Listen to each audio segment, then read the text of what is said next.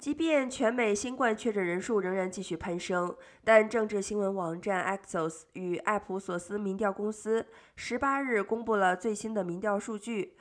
约有百分之三十的全美民众认为新冠疫情已经结束，其中共和党支持者更有百分之六十认为疫情已经成为过去式。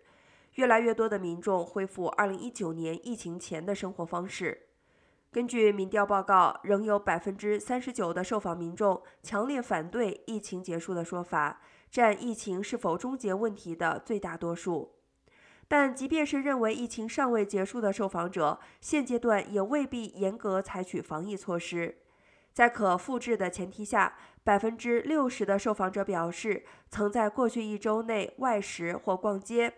百分之七十曾在一周内拜访亲友。平均约有百分之六十五的民众在过去一周内从事某种疫情刚爆发时被认为危险的行为，